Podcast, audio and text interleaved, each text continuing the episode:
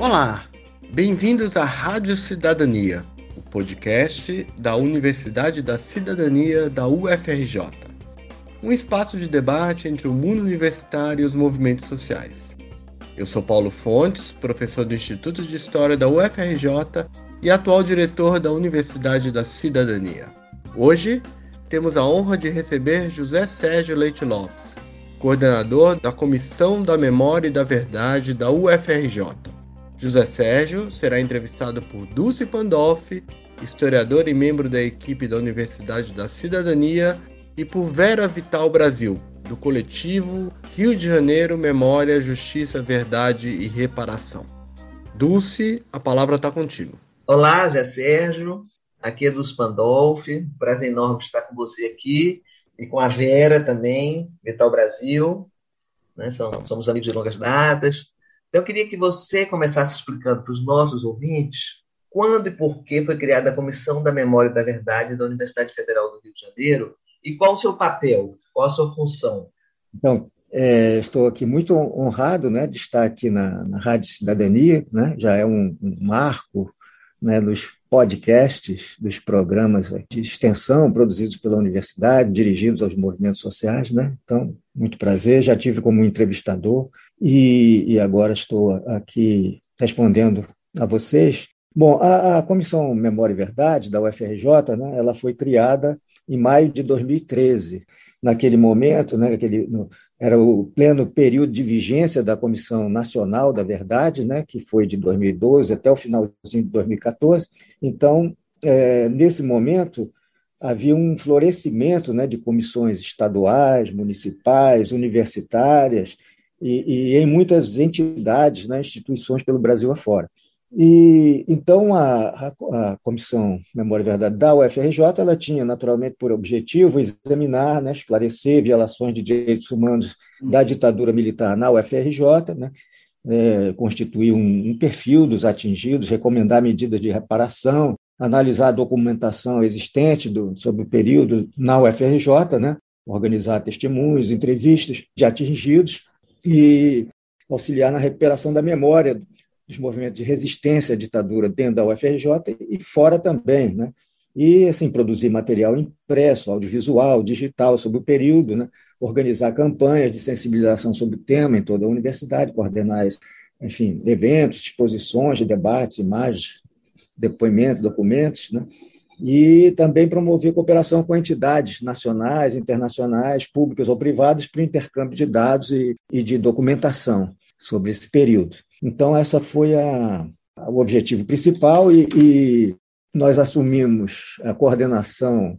Né, a, a, a, CMV tem atualmente tem 14 membros né, de, enfim, de diferentes posições da, da, da universidade, professores, servidores, representantes de, de entidades internas ao UFRJ, e também nesse, nessa comissão atual temos quatro representantes de movimentos de direitos humanos né, que estão aqui é, representando dentro da comissão para dar uma, essa conexão com os movimentos né, de direitos humanos fora da universidade também.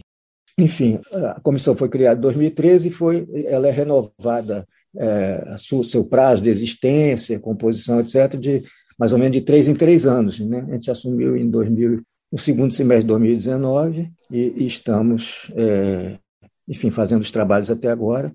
E já houve um relatório feito é, em 2014, né, foi enviado uma minuta de relatório da comissão para a, a Comissão Nacional da Verdade, né, para, para fornecer dados para a Comissão e esse relatório está no, no Arquivo Nacional. Ele tem um link lá, pode ser acessado.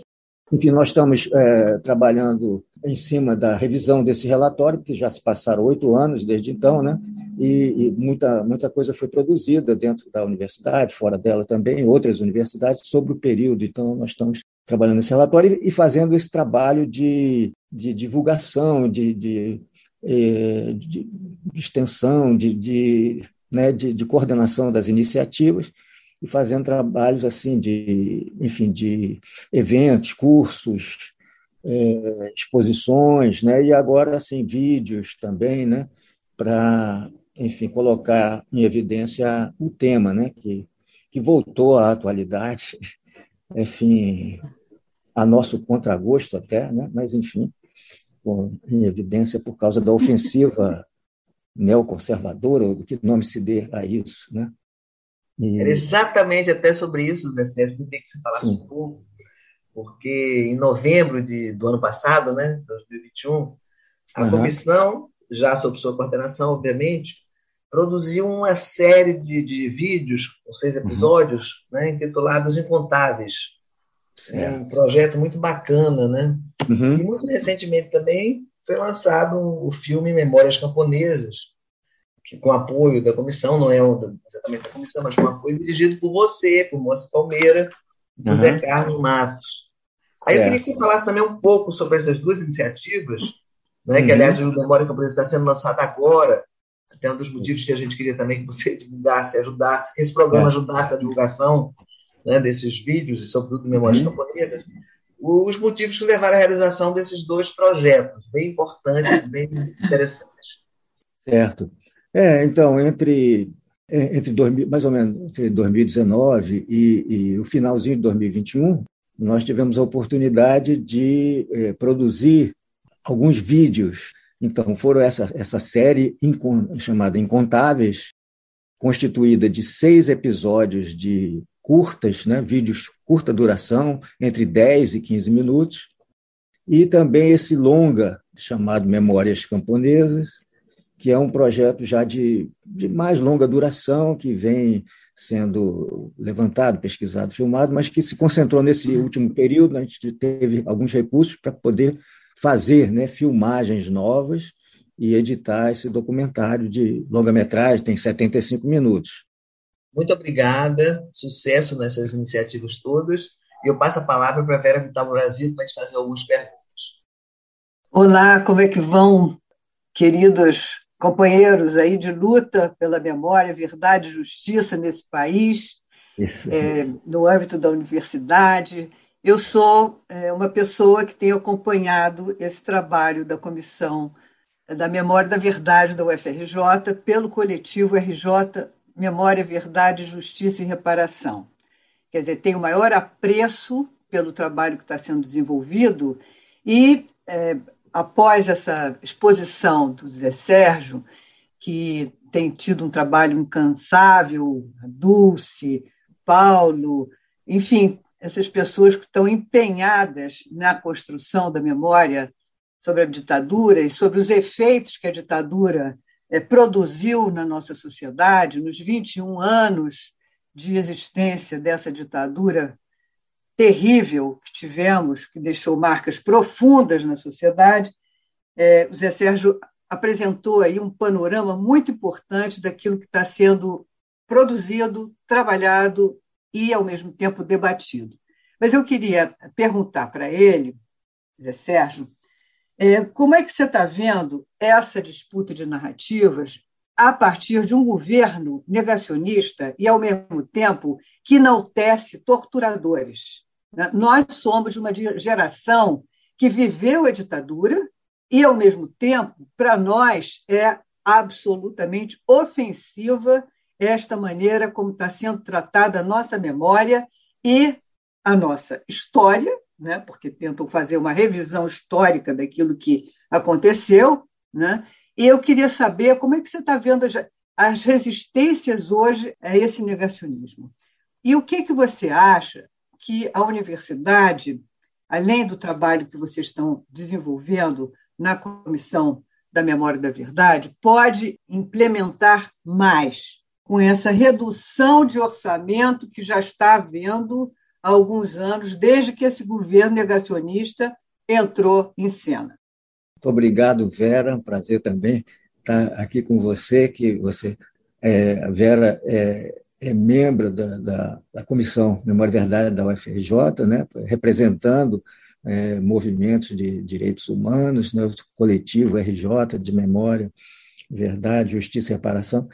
E então, Vera, quer dizer, esse, é, como a gente sabe, primeiro com relação à questão das narrativas, né, essa disputa de narrativas, né, o contexto que nós estamos. Né? Como nós sabemos, né, o período da ditadura, uma ditadura de 21 anos, né, a, a, diferentemente de outras aqui da América Latina, América do Sul, que tiveram períodos mais concentrados, mais é, e, e, essa ditadura ela, ela foi, foi se terminando depois de um, uma chamada de extensão ou, ou, ou, transição, né, chamada de lenta, gradual e segura, né, um projeto dos militares de, enfim, de, de descompressão do, do, do, dos efeitos também onerosos que eles tinham nessa gestão de, enfim, da violência.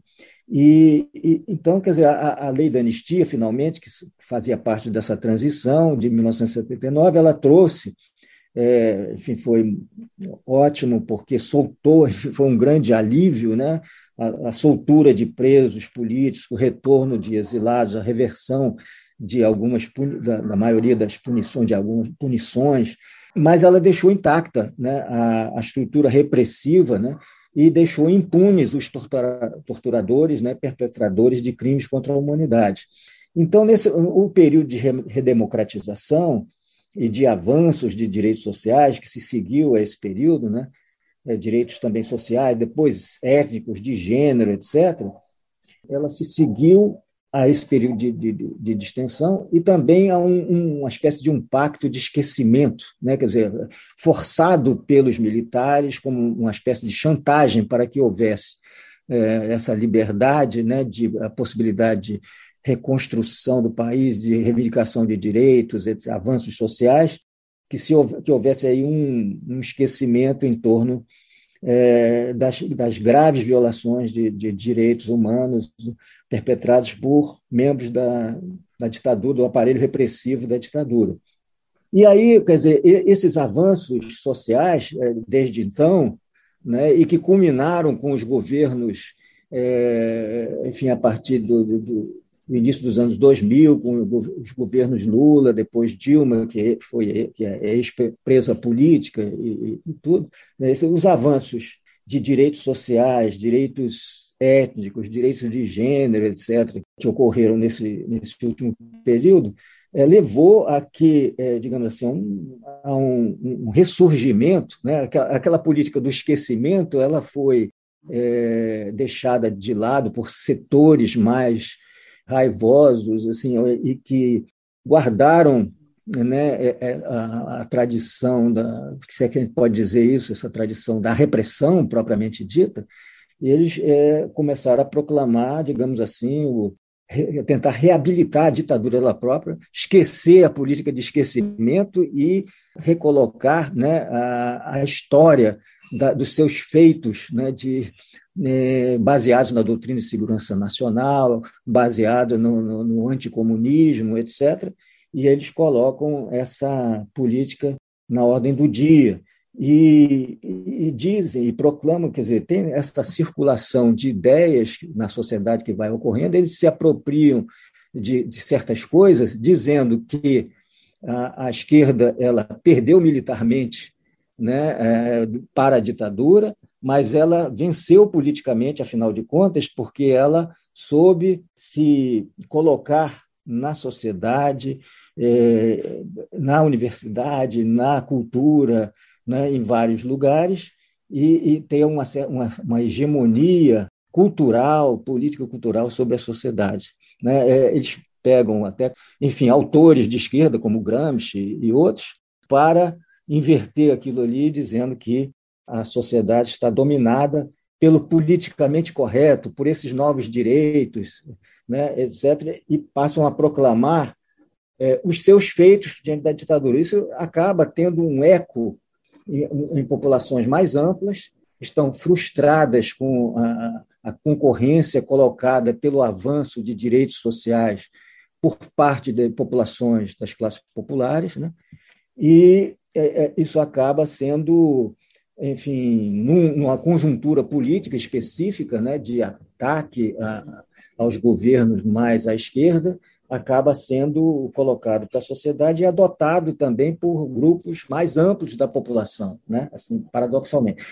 A, a, a, universidade, em particular, ela é um foco aí desse, dessas tensões, enfim, é um alvo dessa enfim, dessa política, assim, dessa história negacionista, né? essa história paralela, uma anti-história que é gestada nos órgãos de, de informação e repressão, né? ou nas, nas próprias escolas militares, que, que dão uma, uma, uma história é, que não dialoga com a, a, história profissional, a história científica, né? ou com a ciência. Então, daí tem uma ciência paralela, ou uma não ciência, né? ou a anticiência que eles é, propagam. É, Sérgio, obrigada. Hein? Você faz uma exposição maravilhosa sobre as, as coisas que aconteceram, a experiência, que vem de longa data, desde os anos 70, você pesquisador, professor e muito atento aos movimentos sociais. Então, eu queria saber como é que você acha que a gente pode é, mobilizar mais os movimentos sociais na relação com a universidade? Sim, obrigado, Vera, pela pergunta. Eu vou falar aqui do, dessa própria história, né? Muitas vezes na, nessa no que eu mencionei aí de expansão das pós-graduações desde meados dos anos 70, né? Houve toda essa expansão, muita pesquisa, ensino, etc., né? Mas as relações que nós, muitos, muitos de nós tínhamos com movimentos sociais, aquilo é considerado uma atividade paralela, muitas vezes, inclusive, mal vista, como uma coisa militante, na época considerada política, paralela à universidade, etc. Então, muitas vezes, pessoas que fossem dedicar-se mais à relação com os movimentos sociais até pediam licença da universidade, como foi o caso até do, do Moacir Palmeira, assessor da CONTAG, que pediu licença da universidade para poder ficar alguns anos como assessor da CONTAG.